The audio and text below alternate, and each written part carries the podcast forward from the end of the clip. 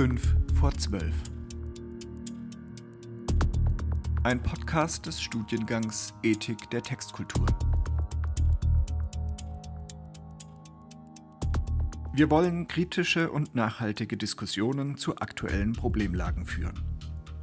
Wichtige Zeugen unserer Zeit werden eingeladen, Stellung zu beziehen, aufzurütteln, aber auch Hintergründe zu beleuchten, Zusammenhänge zu reflektieren und vielleicht auch Visionen zu formulieren.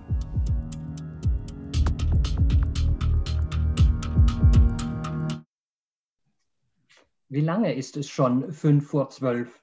Diese Frage aus Juli C.'s neuem Roman über Menschen begleitet uns heute in die zweite Runde, auf die zweite Fahrt dieser Veranstaltung. Im Podcast des Studiengangs Ethik der Textkulturen ist heute der Philosoph und Lehrstuhlinhaber für Philosophie von der Universität Bamberg, Christian Illis, unser Gast, den ich sehr herzlich begrüße im Namen aller, die sich zugeschaltet haben aus Augsburg, aus Erlangen und darüber hinaus. Mein Name ist Matthias Meyer. Als Sprecher des Studiengangs darf ich in Christian Illis einen besonders profilierten Forscher vorstellen, der die Dringlichkeit des Zusammenhangs von Bauen und Denken, von Architektur und Ethik besonders reichhaltig bedacht hat. Wer wie er über anthropologische Konzepte hinter politischen Theorien nachdenkt und über Wolkenkuckucksheime und einen Hauptbahnhof Heidegger schreiben kann, vermag Philosophie, Ethik und Architektur am und als Puls der Zeit sichtbar zu machen. Die Originalität eines Studiums der Biologie, Philosophie und Kunstgeschichte mit Etappen dann auch in Frankreich, England und Holland bahnt einen Weg, der auch in Büchern über Darwin und Kant, über Evolution und Ethik zum Vorschein kommt. Die Philosophie der Architektur soll nun heute im Mittelpunkt stehen. Lieber Herr Illis, vielen Dank, dass wir Sie hören können zu diesem beunruhigenden und lebensweltlich drängenden Thema, bei dem der Ort des Menschen in mehreren Hinsichten zentral ist. Dem Menschen seinen oder einen Platz in einer sinnvollen Ordnung zu zeigen, diese Aufgabe haben Sie für das Nachdenken über Bauen und Wohnen formuliert. Wie weit fällt also auch die Architektur in eine Ethik der Einflussnahme? Wir sind sehr gespannt und wir freuen uns nun auf Ihre Erörterungen, die Sie unter den Titel gestellt haben, Stahlbeton und Seelenbrei über die dunklen Seiten der modernen Architektur.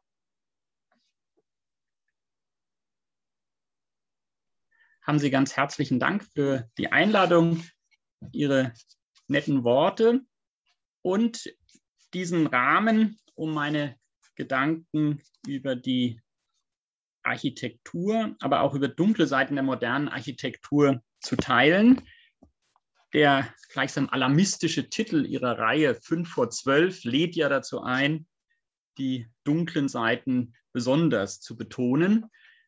Das ist auch mein Thema, wobei es ganz wenig alarmistisch, sondern ganz banal beginnt, wenn wir uns klar machen, dass Bauwerke zunächst einmal der funktionale Ort sind, an dem wir unser Leben vollziehen. Bauwerke schützen uns vor Kälte und Regen. Sie grenzen den privaten Bereich ab. Sie schaffen Zugänge und verschließen andere. Sie gewähren Ausblicke aber auch Begegnungen, Austausch. Wir arbeiten in Räumen. Sie garantieren eine Beständigkeit, eine Vertrautheit. Sie bahnen Möglichkeiten und sie schließen die Zufälligkeiten aus, indem sie eine verlässliche Umwelt, eine Umgebung schaffen. Aber sie sind auch und ganz besonders entscheidend für unser Innenleben. Sie sind eben nicht nur funktional, sondern sie sind auch das, was wir mit all unseren Sinnen und Gedanken erfüllen, beleben und was uns prägt. Hier findet unser Leben statt und sie sind der Ort auch der Erinnerungen, Sie sind gegenwärtig, erlauben den Blick zurück und sind immer auch ein Angebot, in die Zukunft zu blicken, indem sie Möglichkeiten eröffnen. Diese vielen Dimensionen der Bauwerke machen sie zu einem besonderen Ort der Bedeutung für uns, für unsere Seele. Und das ist das Thema meiner Überlegung. Das will ich jetzt mit Ihnen ein wenig erkunden, was das für ein Zusammenhang ist zwischen der seelenwunderlichen Bergwerk und den Bauwerken. Was bedeuten sie eigentlich für uns und vor allem für das, was wir sind, für was ich hier Seele nennen will. Zugespitzt wird die Frage dann aber lauten, warum einige Bauwerke, viele, ein Architekturstil, der sich in der Moderne besonders ausgeprägt hat, offensichtlich immer wieder für Irritationen sorgt. Und da meine ich den Baustil der internationalen Moderne, der seit 100 Jahren das Gesicht der Welt, unserer Städte und der meisten Häuser und Räume prägt. Dafür steht hier der Begriff Stahlbeton als ein Pass pro Toto, soll er einen bestimmten Architekturstil ansprechen. Ich werde den Stil bald noch ein wenig charakterisieren, aber falls Sie sich vergewissern wollen, was ich hier genau meine, brauchen Sie vermutlich nur den Blick einmal von Ihrem Bildschirm zu heben und aus dem Fenster zu blicken und Sie werden dort zahlreiche Beispiele dessen finden, um was es mir geht. Aber schauen wir zunächst allgemein auf den Zusammenhang zwischen Bauwerken und unserer Seele. Wenn ich jetzt Seele sage, ist mir klar, dass es bei vielen Psychologen, Foucaultianern, Soziologen, vermutlich auch bei den Literaturwissenschaftlern, die alle von einem konstruktivistischen Virus befallen sind, ein gewisses Erschrecken auslösen kann. Aber Sie können gerne statt des Begriffes Seele in den nächsten Minuten einfach Psyche sich denken, Identität. Sie können auch, wenn Sie ganz modern sind, vom Mind sprechen. Ihren Seelenfrieden möchte ich also nicht erschüttern. Es geht nicht um den Begriff, sondern es geht um uns beziehungsweise um das, was uns in einem gewissen Sinne ausmacht. Seele, darunter verstehe ich hier die Summe unseres bewussten Erlebens, Fühlen, Denkens, vor allem auch unserer Selbstdeutungen, unseres Selbstverständnisses, wie wir uns sehen und wie wir uns in dieser Welt sehen und in dem Austausch mit dieser Welt. Das Bewusstsein ist ein Kern dieses, dieser Seele. In diesem Bewusstsein werden die Fülle der Eindrücke und inneren Zustände zu einer Art Einheit zusammengefasst. Kant sprach hier vom Ich denke, das all unsere Vorstellungen begleiten können müsse. Und für diesen inneren erlebten Zusammenhang der verschiedenen psychischen Zustände möchte ich Seele sagen und dass das ein etwas poetisch klingender Begriff ist, hat eine weitere Absicht, denn ich schließe hier an Konzepte der narrativen Identität an, nach denen wir unser Innenleben immer wieder erzählend und vor allem erzählend uns ordnen, uns bewusst machen, ihm eine uns zugängliche Struktur und Bedeutung geben. Narrationen, Geschichten sind die Weise, wie wir uns zu uns selbst, aber auch zu unserer Geschichte, unserer Gegenwart und Zukunft in Vergangenheit, Entschuldigung, zu unserer Gegenwart und unserer Zukunft in eine Beziehung setzen.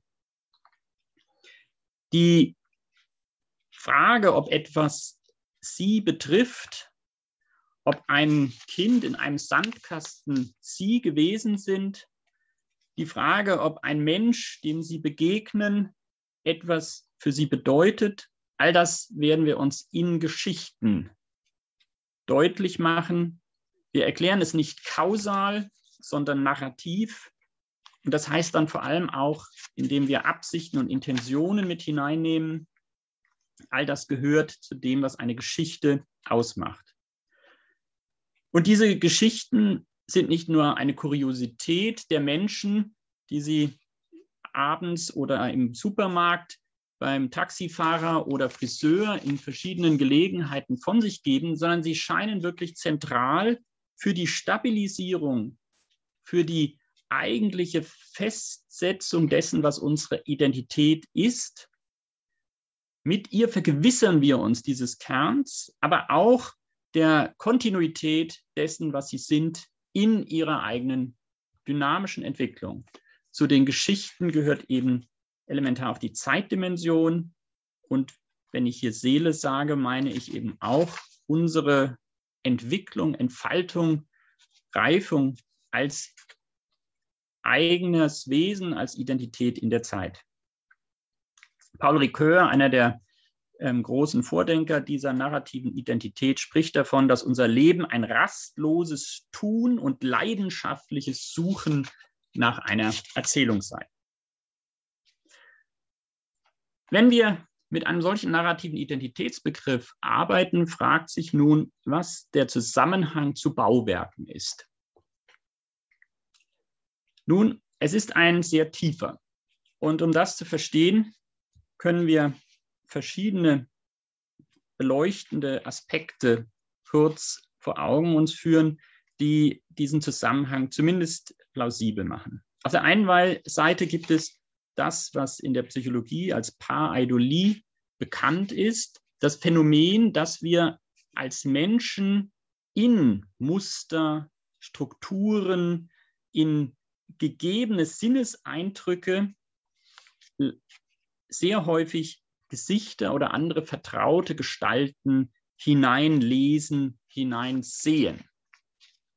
Sie kennen wahrscheinlich die berühmten Beispiele, dass verschiedene Mars-Sonden bereits Lebewesen auf dem Mars entdeckten und die Fotos uns alle restlos überzeugt haben, dass es dort kauernde Affenmenschen auf Felsvorsprüngen gibt. Das ist die Folge dieses hochspezialisierten Instrumentariums unseres kognitiven Apparates, Gesichter, Gestalten zu identifizieren. Wir sehen sie in alles, was nur irgendwie so deutbar ist. Und das hat einen evolutionär tiefen Sinn, denn es ist sicher wesentlich besser, 20 Mal irrtümlich irgendwo ein anderes Wesen gesehen zu haben, als einmal das andere Wesen mit dem Stein in der Hand nicht erkannt zu haben. Es ist ein eklatanter Überlebensvorteil, intentionale Wesen hochspezifisch identifizieren zu können. Mehr noch, für den Menschen ist nicht nur das Erkennen eines Gesichtes bedeutsam, sondern immer auch schon das Lesen des anderen Gedichtes. Äh, Entschuldigung, auch des Gedichtes, aber ich meinte des Gesichtes. Denn der andere Mensch ist für uns das Zentrum unseres Daseins. Auf ihn sind wir verwiesen von Anfang an. Mit ihm handeln wir. Und die eigentliche Entstehung des modernen Menschen wird man sich Tomasello folgend vor allem als dieses Vermögen, also als, vor allem als inspiriert oder angetrieben von diesem Vermögen denken müssen, dass wir den anderen individuell erkennen können und wissen, ob wir ihm vertrauen können oder nicht, was seine Absichten sind, wie er uns anschaut, dass wir Gesichter lesen können, ist ein unglaublicher Vorteil und eine absolute Notwendigkeit für jeden, der auf diese Form von extremer Kooperation, auf Freundschaften, auf Bindung an andere Menschen angewiesen ist. Sie müssen wissen, wem sie vertrauen können. Sei es, indem sie mit ihm dann den Mammut jagen oder sei es, dass sie mit ihm sich für ihr Leben verbinden, um etwa Nachwuchs aufzuziehen. Und dieses uralte Erbe prägt uns.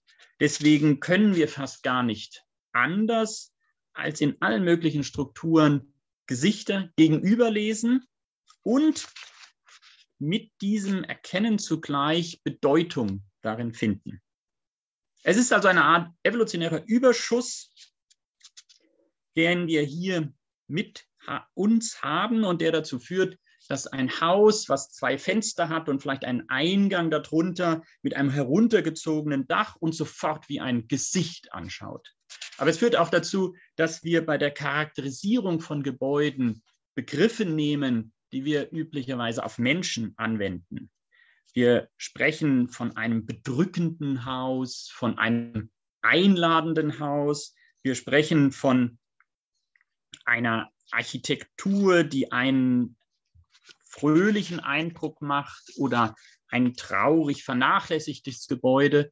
Wir, wir nutzen diese Begriffe zur Deutung von Gebäuden.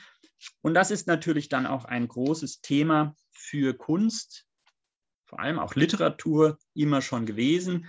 Denken Sie an Kafkas Schloss, in dem dann das Schloss, dieses Gebäude mit seinen unendlichen Fluren und Gängen und Räumen, die aus dem Nichts zu kommen scheinen und ins unendliche Nichts sich verlieren, die in ihrer scheinbaren Offenheit eine letzte Unzugänglichkeit zeigen. Mehr geschildert ist es als ein Gebäude, sondern im Grunde das Gegenüber einer stumm gewordenen Metaphysik, das den Menschen in einer Fremdheit und Unzugänglichkeit nur noch begegnet. Wie der eine Mann vor dem Gesetz, dessen Tore sich nie mehr öffnen, so ist im Schloss dieses Gebäude der Träger einer nicht nur einer Bedeutung, sondern der Kernbedeutung dessen, wie Wirklichkeit zu sehen ist, nach Kafka. Und auch Sebalds Roman Austerlitz, den ich für einen der großartigsten Romane der wahrscheinlich Nachkriegsliteratur überhaupt halte, finden Sie in wunderbarer Weise diese Nutzung von Architektur zum Ausdruck von tiefen Bedeutungen, aber nicht nur zum Ausdruck, sondern es, der Roman ist getragen von einem faszinierenden Vermögen in den Baustilen und Architekturen des vor allem 20. oder ausgehenden 19. Jahrhunderts das zu fassen, was den Geist dieser Zeit deutlich macht, aber auch was den Geist dieser Zeit prägt. Architekturen werden zu einem Art Dialogpartner, die viel erzählen können und die dem Helden des Buches, Jacques Austerlitz, aber auch dem Erzähler des Buches im Buch wie vermutlich auch dem Leser die Augen öffnen können und nicht nur etwas über die Welt oder andere erzählen, sondern auch über sich selbst. Und das ist das Entscheidende, dass in der Weise, in der wir Architektur und Bauwerke immer schon als ein dialogisches Gegenüber erleben, wir zugleich uns selber in unserer Identität finden dieses alte Motiv, was Hegel mit seinem Nachdenken über Anerkennung erstmals pointiert auf den Begriff gebracht hat, durchzieht diese Weise in Architektur ein Gegenüber zu finden. Das andere ist nicht nur ein Objekt der Ergründung, sondern es ist immer auch dadurch, dass es in einem bestimmten Sinne mit mir in einen Dialog tritt, ein, eine Form der Selbst Ergründung, des Selbstfindens. Charles Taylor hat in seinem faszinierenden Buch The Sources of the Self diesen Zusammenhang sehr deutlich gemacht, indem er sagt, dass diese konstitutive Rolle des Raumes für unser Selbstverständnis eine sich durch die ganze Geschichte nachweisende Linie gibt, dass wir uns orientieren, dass wir im Kern uns so bestimmen, indem wir uns auf etwas ausrichten, auf eine Idee des Guten, des Richtigen. Und dass schon in diesem Begriff des Ausrichten, der Orientierung deutlich ist, dass wir das zutiefst räumlich verstehen. Ausrichten heißt, sich einen Ort geben in einem normativen Zusammenhang, in ein Verhältnis setzen, ein räumliches Verhältnis. Und das erklärt die tiefe Bedeutung der Architektur für das, was ich hier Seele nenne für unsere Identität. Wie tief diese Zusammenhang ist, werden Sie aus vielen Beispielen und Erfahrungen selber wissen. Ich will nur auf einen letzten äh, verweisen hier. Denken Sie an die Bedeutung, die der Ort, der Raum dann ganz buchstäblich etwa für alte Menschen spielt, die in der Gefahr sind, diesen inneren Zusammenhang nicht mehr für sich erfahrbar und erlebbar zu machen. Alte Menschen, die dann aus ihrer vertrauten Umgebung, aus ihrem Wohnort in ein Heim, in eine Einrichtung gebracht werden, um medizinisch versorgt zu werden, die brechen sehr oft innerlich auseinander und körperlich zusammen. Sie finden dann keine Orientierung mehr, weil auch der äußerliche Raum in diesem dialogischen Bezug zu ihnen auch diese Stabilität ihnen gegeben hat. Im Roman Austerlitz finden Sie dieses immer wieder dadurch gespiegelt, dass Jacques Offenbach, die Hauptgestalt, ja auch sich selber findet auf einer Reise in die eigene, in die Orte der eigenen Vergangenheit. Ich weiß nicht, wer von Ihnen eigentlich den Roman kennt. Wer von Ihnen hat ihn denn nicht gelesen, muss man bei einem solchen Roman sagen. Da haben Sie noch was Wunderbares vor sich. Schauen wir jetzt auf Stahlbeton. Was meine ich also mit diesem modernen Baustil? Ich sagte bereits, schauen Sie sich um, draußen drin, Sie werden das meistens finden. Sie sehen das etwa bei Ihnen, Frau Forrester, dass die Deckenhöhe und der Raumzuschnitt vermutlich ein Gebäude nach 1922, wahrscheinlich aus den 60er Jahren verrät. Das, ist, das, das sind typische Merkmale dieser Architektur. Kubische Gebäude entstanden zum ersten Mal, die sich verabschiedeten in einer teils aggressiven Weise, vor allem von dem Stilgemisch des Historismus, aber auch von anderen Bautendenzen der Zeit, eine industrialisierte Form der Architektur sollte entstehen, eine moderne, hochfunktionale, die den Bedürfnissen des modernen Menschen gerecht, gerecht wird. Eine Architektur, die sich selbst als gleichsam die eigentlich rationale und wissenschaftliche verstand, jedenfalls in den radikaleren, bei den radikaleren Vertretern. Damit verschwanden Dekorationen, historische Anspielungen, die ganze ähm, Ausdruckssprache der klassischen Architektur. Es entstand die Architektur für die Zeit, die moderne Architektur, mit dem Anspruch, dem zunehmenden Anspruch, die einzig richtige Architektur zu sein.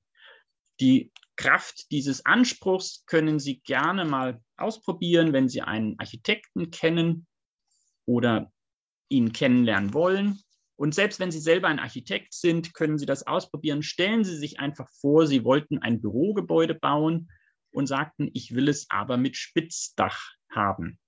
Das entsetzte Zusammenbrechen Ihres Gegenübers, der stumme Aufschrei der Verzweiflung des Architekten, dem Sie das vortragen, wird Ihnen sagen, wie sehr bestimmte aus dieser Tradition stammende Bauformen heute in einem eigentümlichen Verpflichtungscharakter sich präsentieren, sich als tatsächlich alternativlos darstellen. Drei Merkmale möchte ich jetzt hier betonen, weil sie interessant dann auch den Zusammenhang zur Seele, mein Thema, illustrieren können. Erstens lässt sich dieser Stil, des Inter, dieser internationale Stil in ein, mit einem starken Minimalismus beschreiben, der formal bedeutet, dass vor allem auf geometrische, kubische Bauformen zurückgegriffen wird, dass die Horizontalität betont wird, etwa durch die liegenden Fenster, aber dass auch die industriell verarbeiteten Materialien einen weitgehenden Minimalismus ausdrücken es ist nicht die Vielfalt des Handgefertigten, die gefragt ist, sondern die Wiederholbarkeit des maschinell produzierten. Und darum ist Stahlbeton oder Beton zunächst auch das Lieblingsmaterial des neuen Stils geworden. Zweitens hat der Stil vor allem durch die technischen Möglichkeiten auch eine unglaubliche Freiheit mit sich gebracht. Freiheit, die zunächst heißt, dass man unabhängig von den traditionellen Formsprachen, von den ganzen Vokabular der klassischen Architektur, aber auch von regionalen oder lokalen Erwartungen oder Traditionen neu, nüchtern, nach Funktionen fragend zu bauen versucht. Traditionelle Erwartungen haben dabei keine Rolle zu spielen, sondern man fragt neu, was eigentlich das Wohnen, was das Einkaufen, was das Arbeiten ausmacht, etwa in der Küche und wie dann eine funktionale Küche zu gestalten ist. Freiheit heißt aber auch, dass durch die neuen Techniken ganz andere Möglichkeiten sich eröffneten. Die Verbindung etwa von Beton und Stahl erlaubt dann das äh, Überbrücken riesiger ähm, Weiten das Bauen in die Höhe, die Wolkenkratzer entstehen und so weiter. Und formal zeigt sich dann im Brutalismus in besonderer Weise dann auch die Freiheit in der Formgebung. Der Brutalismus, ein spätes Kind dieses internationalen Spiels, überbietet sich fast in skulpturalen Gebäuden, die diese Freiheit zelebrieren. Und drittens wird man von einer Kontextlosigkeit dieser Architektur sprechen können. Das ist zumindest der häufig ähm, erhobene Anspruch. Vor allem ist hier Hannes Meyer zu nennen, einen der Direktoren der, der Bau, des Bauhauses. Die Architektur soll keinen Bezug nehmen. Dasselbe Bauwerk kann überall stehen. Es macht keinen Bezug zur Geschichte oder zur Umgebung oder zur Natur. Derselbe Supermarkt steht vermutlich in Augsburg derselbe Typ, in Wanne-Eickel und in Chicago. Es gibt nichts daran, was unmittelbar anknüpft. Und wenn Sie in die modernen Städte gehen, finden Sie, dass in der Regel auch neben historischen Gebäuden sich die Moderne ohne jeden Bezug mit ihren Bauwerken setzt. Kontextlosigkeit ist also ein weiteres Merkmal. Das ist nun sehr zugespitzt sehr vereinfacht. Es ist mir völlig bewusst, dass das 20. Jahrhundert sehr viele Architekturstile hervorgebracht hat. Es gab auch Reaktionen darauf, etwa den Regionalismus oder Variationen des Heimatschutzstiles, wie er sich in Deutschland schon zu Beginn des 20. Jahrhunderts entwickelte und bis in die 50er, 60er Jahre zu finden ist. Es gibt also vielfältige auch Antworten. Die Postmoderne ist eine Rebellion gegen diese Vorgaben. Mich interessiert aber nun dieser besondere und sicher auch philosophisch interessante Baustil, der in einer gewissen Radikalität beansprucht, eine Form von moderner Rationalität und Angemessenheit zu sein. Und gerade dieser Stil nun hat ein interessantes Doppelgesicht. Auf der einen Seite diesen Anspruch, der eigentliche Stil für den modernen Menschen der modernen Zeit zu sein. Daher das Gesicht des Architekten, den Sie vorschlagen, ein Spitzdach zu machen. So kann man heute doch nicht mehr machen, ist dieser ganz faszinierende normative Satz, den Sie dann als Antwort bekommen.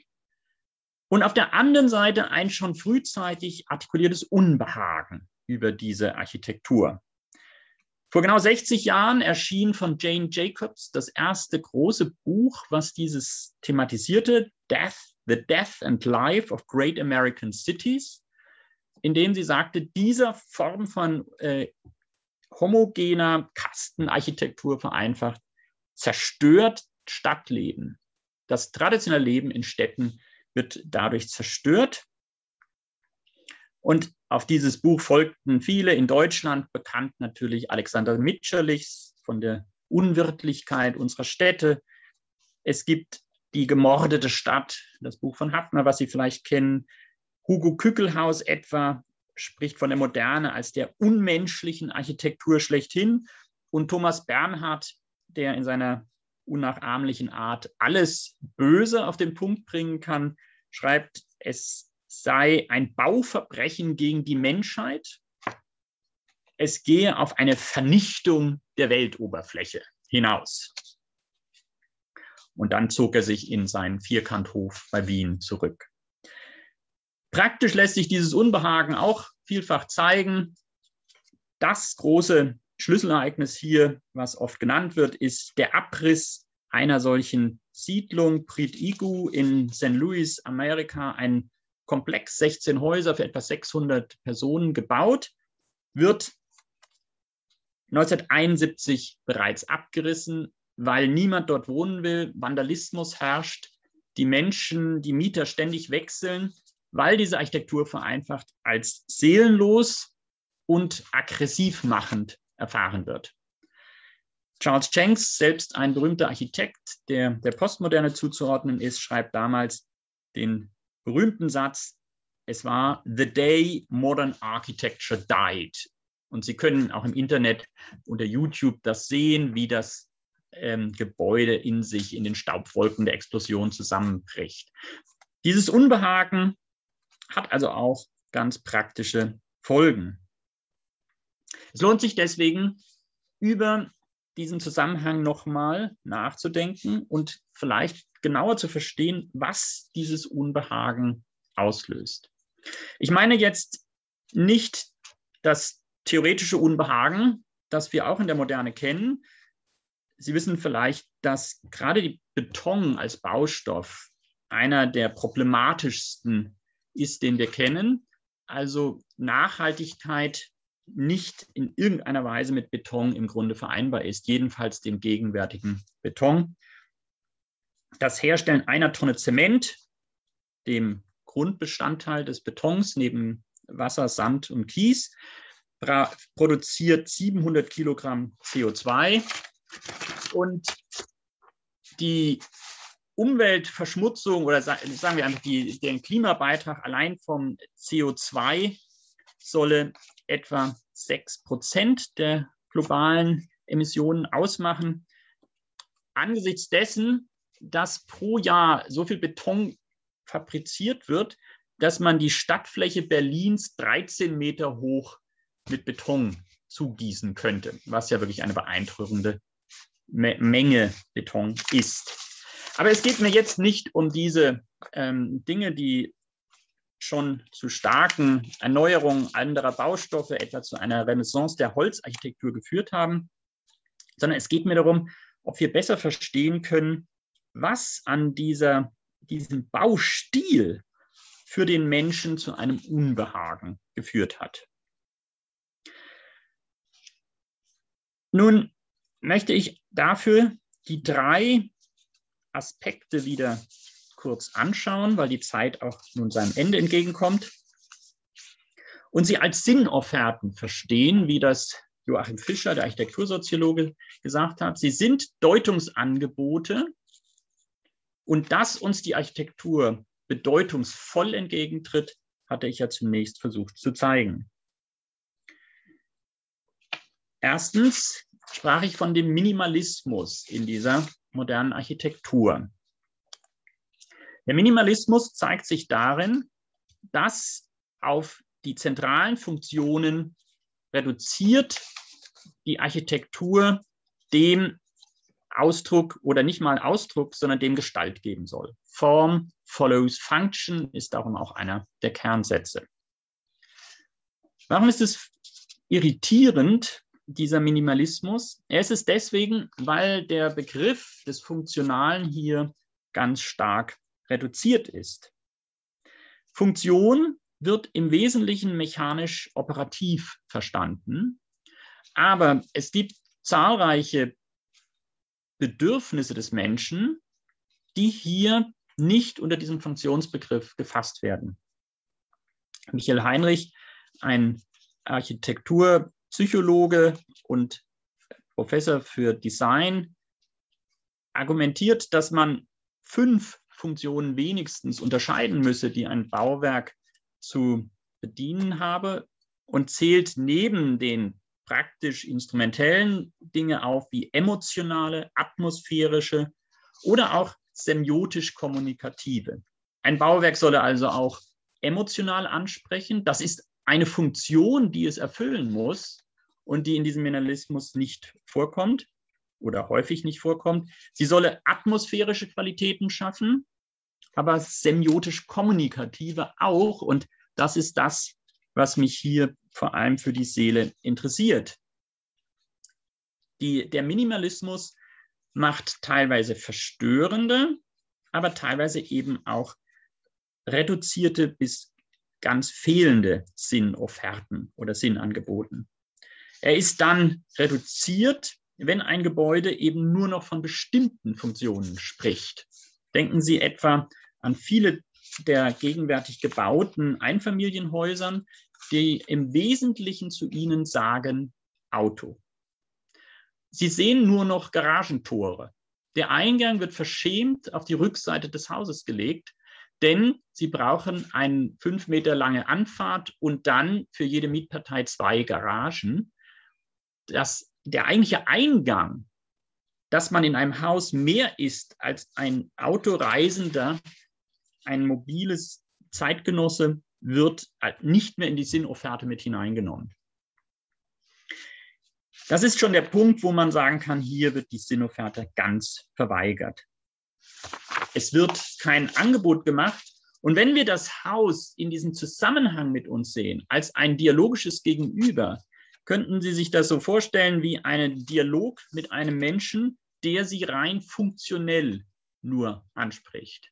Wenn Sie in ein Geschäft gehen und der, das einzige Interesse an Ihnen als Mensch das ist, dass Sie möglichst bald viel kaufen, sind Sie vielleicht noch nicht verstört, aber doch irritiert über diese Weise des Austausches. Aber wenn Sie mit so einem Menschen den ganzen Tag zusammenleben, dann können Sie verstört werden. Und wenn wir eine solche Architektur haben und Sie täglich auf diese schauen, mit dieser umgehen, dann erklärt das das Unbehagen an der Architektur. Wir fühlen uns einerseits als Mensch angesprochen, treten in diesen dialogischen Zusammenhang und fühlen uns zugleich zurückgestoßen und reduziert. Der Minimalismus verkennt die Komplexität unserer Identität.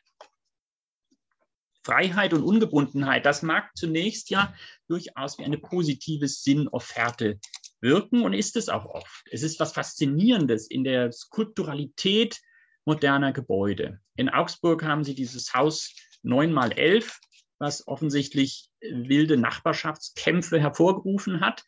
Und das ist einerseits faszinierend als eine Art Betonskulptur, die dort nun in einem Garten steht, neben den Häusern.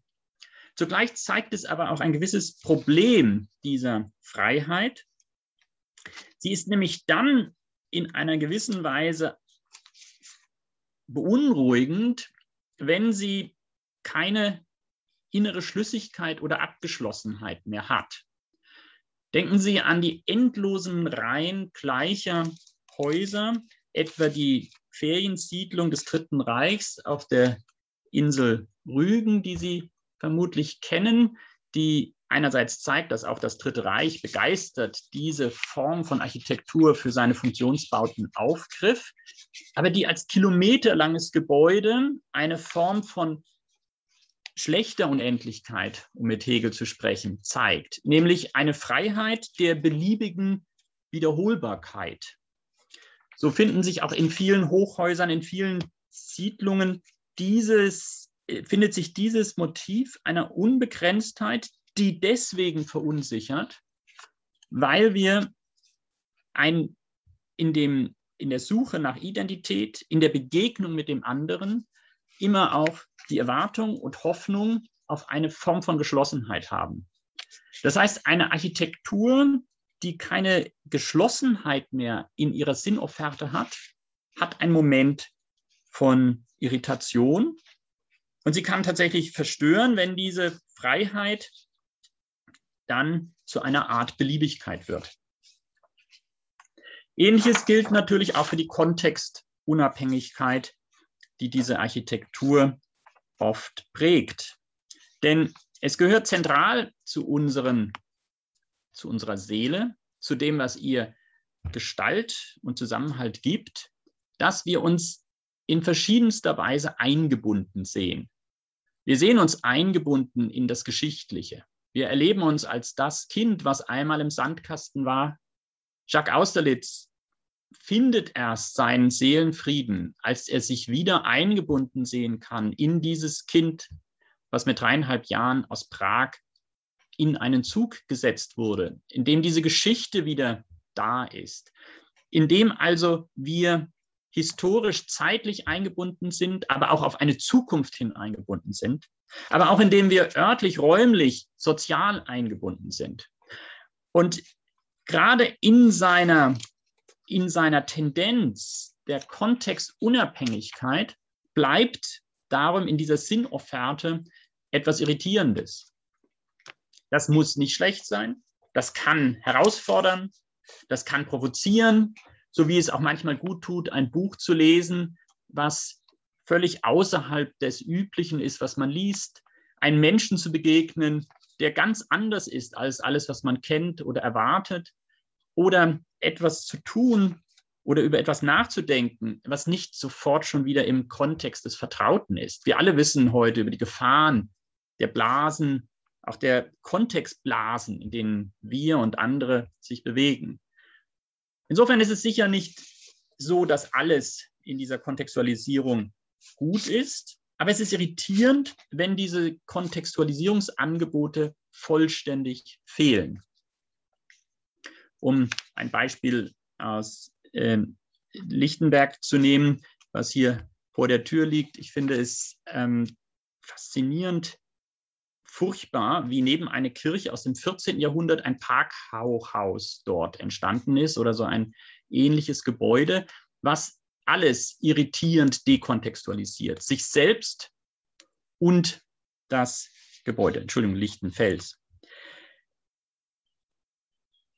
Das sind die drei Aspekte, die ich jetzt nochmal aufgreifen wollte, um zu sagen, warum tatsächlich Stahlbeton manchmal mit Seelenbrei zusammenhängen kann. Seelenbrei nahm ich natürlich, weil es so schön klingt, neben Stahlbeton, aber es soll auch darauf verweisen, dass wir als Menschen darauf ausgerichtet sind, danach suchen, nach einem inneren Zusammenhalt. Paul Ricoeur, das Leben als der Weg, die leidenschaftliche Suche nach einer Geschichte, die uns zusammenhält.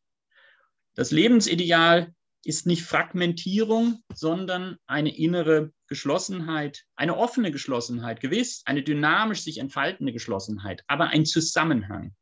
Und es ist faszinierend, wenn man diese Formen des internationalen Stils und Bauwerke auf diese Sinnofferte befragt, auf das, was sie uns anbietet, wenn wir mit ihnen in einen Dialog treten, hinsichtlich unseres inneren Zusammenhangs.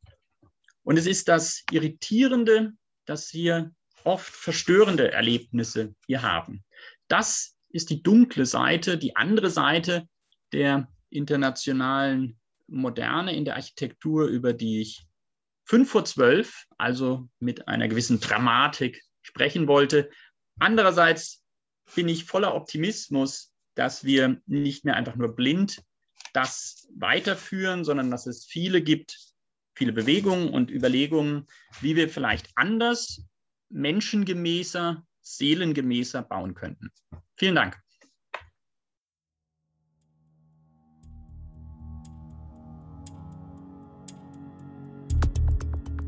Ethik der Textkulturen ist ein interdisziplinärer Masterstudiengang an der Universität Augsburg und der Friedrich-Alexander-Universität Erlangen-Nürnberg. Uns beschäftigen die vielfältigen Verschränkungen von Ethik, Sprache und Kultur in Vergangenheit und Gegenwart, Theorie und Lebenswelt. Weitere Informationen unter ethikdertextkulturen.de